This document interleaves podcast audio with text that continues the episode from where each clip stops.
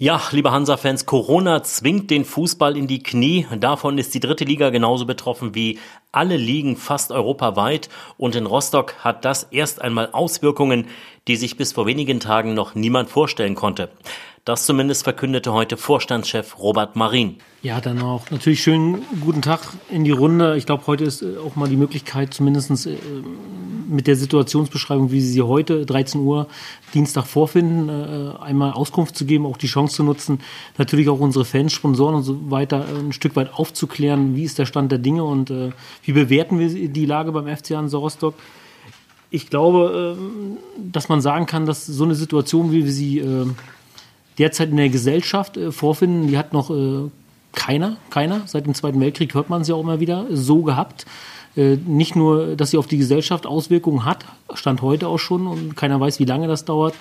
Äh, Gibt es auch äh, wirtschaftliche Verwerfungen und die treffen den Fußball natürlich im Allgemeinen. Das hat, glaube ich, vier Branchen gleich ganz knallhart getroffen und äh, wir sind als Veranstalter einer davon. Im tiefsten Kern sind wir ein Veranstalter, ein Veranstalter von Fußballspielen, von Großveranstaltungen und wenn die untersagt sind, dann ist uns unsere wirtschaftliche Grundlage, äh, Geschäftsgrundlage einfach weggefallen und niemand kann sagen, wie lange das dauert und äh, ich glaube, man hört ja immer wieder den Begriff, äh, es gibt kein Drehbuch dafür. Nee, gibt es nicht. Es gibt auch keine Erfahrungswerte dafür und deswegen äh, kann man im Moment, wenn man dann im Bildlichen bleiben will, bei einer Kocke äh, das Schiff auch nur auf Sicht steuern.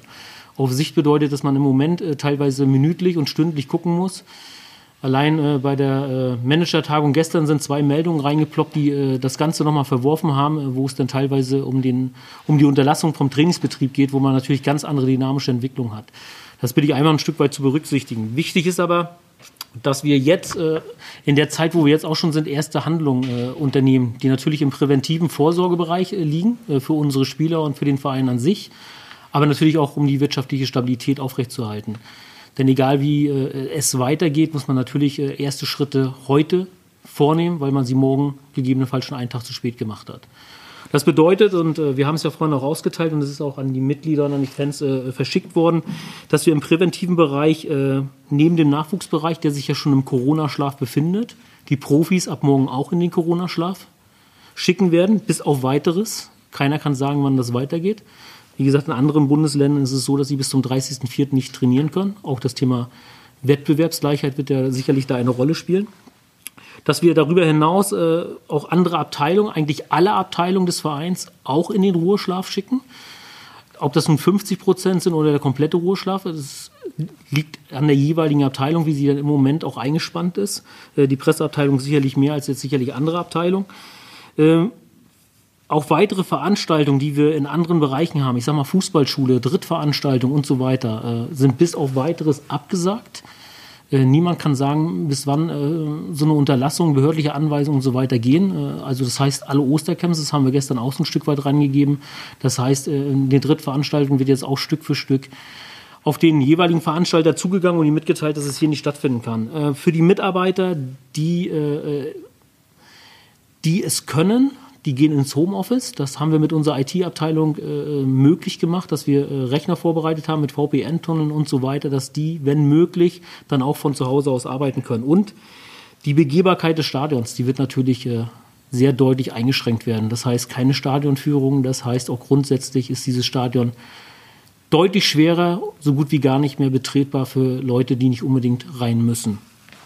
Jetzt kommen wir zum zweiten Part, das ist die wirtschaftliche Stabilität. Das habe ich ja schon so ein Stück weit angedeutet, dass auch äh, kein Weg daran vorbeiführt, erste Maßnahmen zu machen.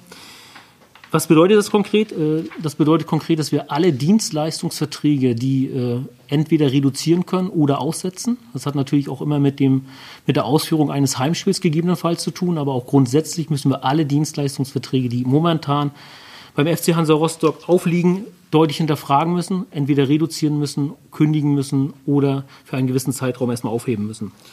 Das bedeutet Kurzarbeit, Kurzarbeit in allen Bereichen des Vereins. Ich meine auch wirklich alle Bereiche des Vereins. Äh, das ist den Mitarbeitern in der Verwaltung und auch im Nachwuchs äh, auch schon am Freitag mitgeteilt worden. Dort haben wir die ersten Anträge gestern eingereicht beim Arbeitsamt und die Spieler sind heute darüber informiert worden, dass in der gesamten Liga, zumindest in allen Vereinen, mit denen ich spreche, das Thema jetzt deutlich auf der Uhr ist, beziehungsweise erste Vereine das auch schon abgegeben haben.